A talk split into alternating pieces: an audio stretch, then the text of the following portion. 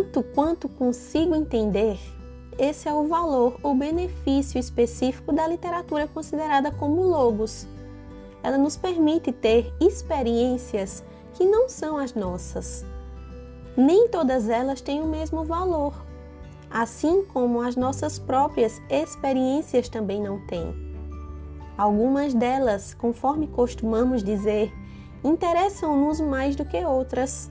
As causas desse interesse são natural e extremamente variadas e diferem de uma pessoa para outra.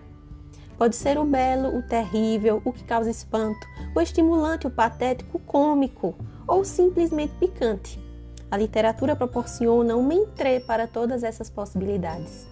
Eu me chamo Daiane Neves e esse é o quadro Um Livro em 5 Minutos.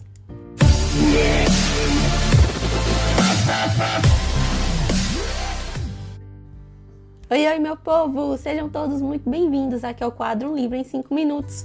Eu me chamo Daiane Neves e hoje eu trago para vocês a resenha de um livro muito, muito, muito maravilhoso. Quem me acompanha sabe que eu já estou panfletando esse livrinho já tem um certo tempo. O livro que eu trago para vocês hoje é Como Cultivar uma Vida de Leitura do C.S. Lewis.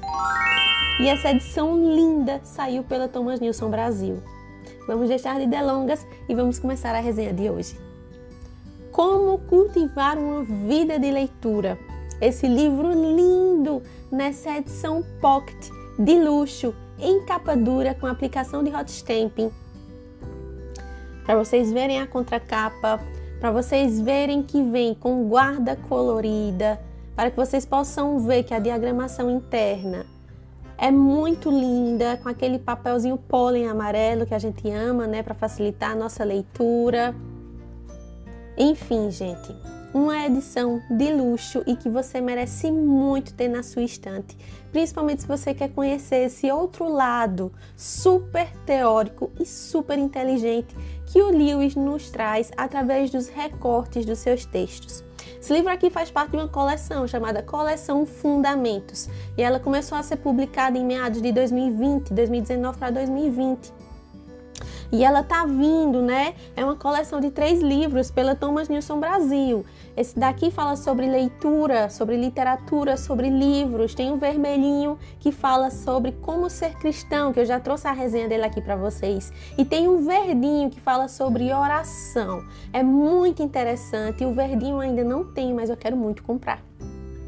Então, para começar, você precisa ser uma pessoa super intelectual, você precisa ser uma pessoa da área acadêmica para ler esse livro aqui? Não, esse livro aqui é um livro voltado para todos os públicos. Não importa se você gosta de ler livros de ficção, não importa se você gosta de ler livros de contos de fadas, não importa, gente. Aqui ele vai trazer recortes de textos e recorte de cartas do Lewis onde ele fala sobre a sua paixão pelos livros e principalmente como cultivar esse hábito de leitura e o seu amor pela literatura. Então, a princípio, esse livro se divide em dois grandes momentos, então eu posso dizer que ele se divide em duas grandes partes, tá? Aqui, gente, é um livro simples de ler, de fácil entendimento, mas isso não torna uma obra 100% simplista, se é que faz sentido para você. Ele é fácil de digerir, mas ele não é simplista em seu conteúdo. Então é muito importante, pelo menos foi bastante importante para mim, fazer anotações ao longo da leitura, fazer marcações. Se vocês perceberem aqui, eu marco o livro, eu circulo circulo, eu sublinho. vou aproximar aqui para vocês verem. Eu não sei se vai dar para ver, gente. Mas tá marcado, tá arriscado, sabe? É, essa sou eu.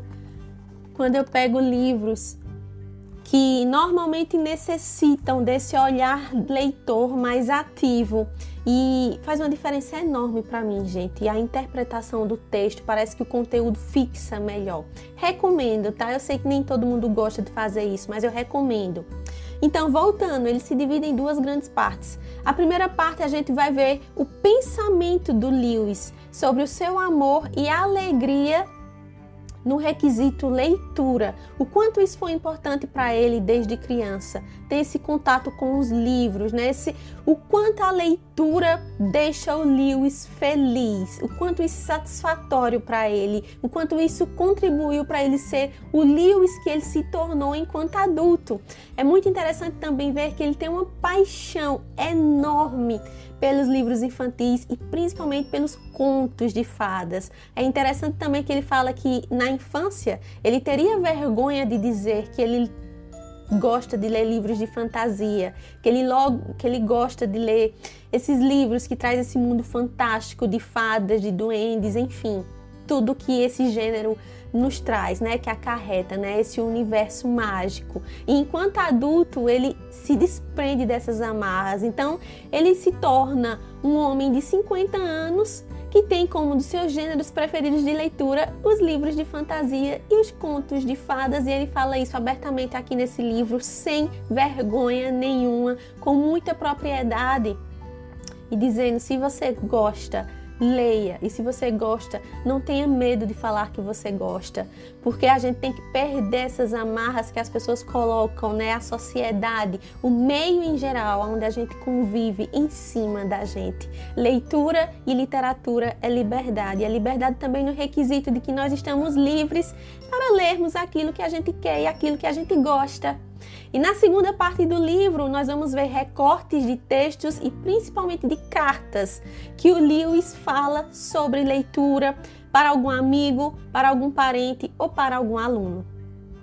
O Lewis, que foi aí um dos grandes amigos do Tolkien, então ele fala, vira e mexe, ele faz nessa ponte, nessa ligação que ele tem com Tolkien. Aqui dentro da obra nós vamos ter duas resenhas que foram escritas pelo Lewis na época Primeira resenha que nós vamos ver é a resenha de O Hobbit e a segunda resenha é do livro Senhor dos Anéis, livro inclusive que ele revisou e a gente vê esse olhar crítico do Lewis com relação à obra e a fé que ele tem de que os livros do amigo vão se tornar um grande sucesso.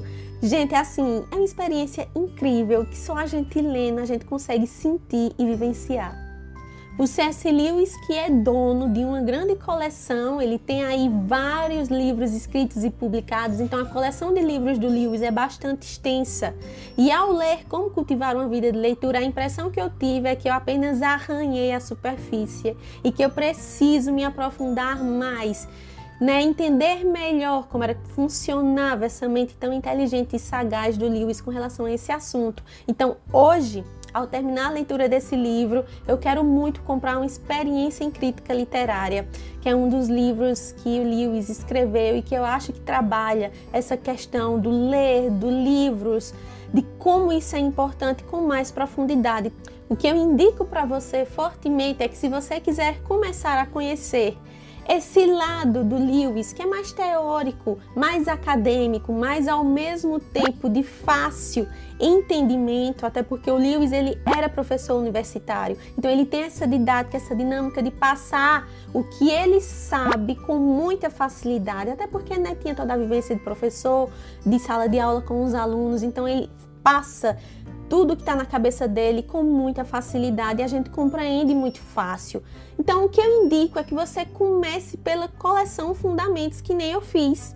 Porque aí você começa a fazer um trampolim, você começa por esses recortes, para depois você chegar nas outras obras que ele escreveu com mais afinco, com mais propriedade e com um pouquinho mais de conhecimento, tá? Pelo menos eu acho que para mim funciona meio dessa forma. Eu comecei pela coleção Fundamentos e eu acho que para mim foi o ideal, né, para adentrar, foi uma introdução e a partir daqui eu vou começar a passar para os outros livros. Excelente opção de presente também, gente. Se você sabe que a pessoa já leu, né, amigo, colega, parente, sei lá, enfim, que já leu algo do Lewis, que já leu as Crônicas de Nárnia e que gosta né, desse autor, e você gostaria de presentear a pessoa com algo diferente, mas que também fosse escrito pelo Lewis, então a coleção Fundamentos é uma ótima opção de presente. É isso, pessoas. Eu espero muito que vocês tenham gostado da resenha de hoje. A gente se vê na próxima semana, tá bom? Fiquem todos bem e a gente se fala. Tchau e até a próxima.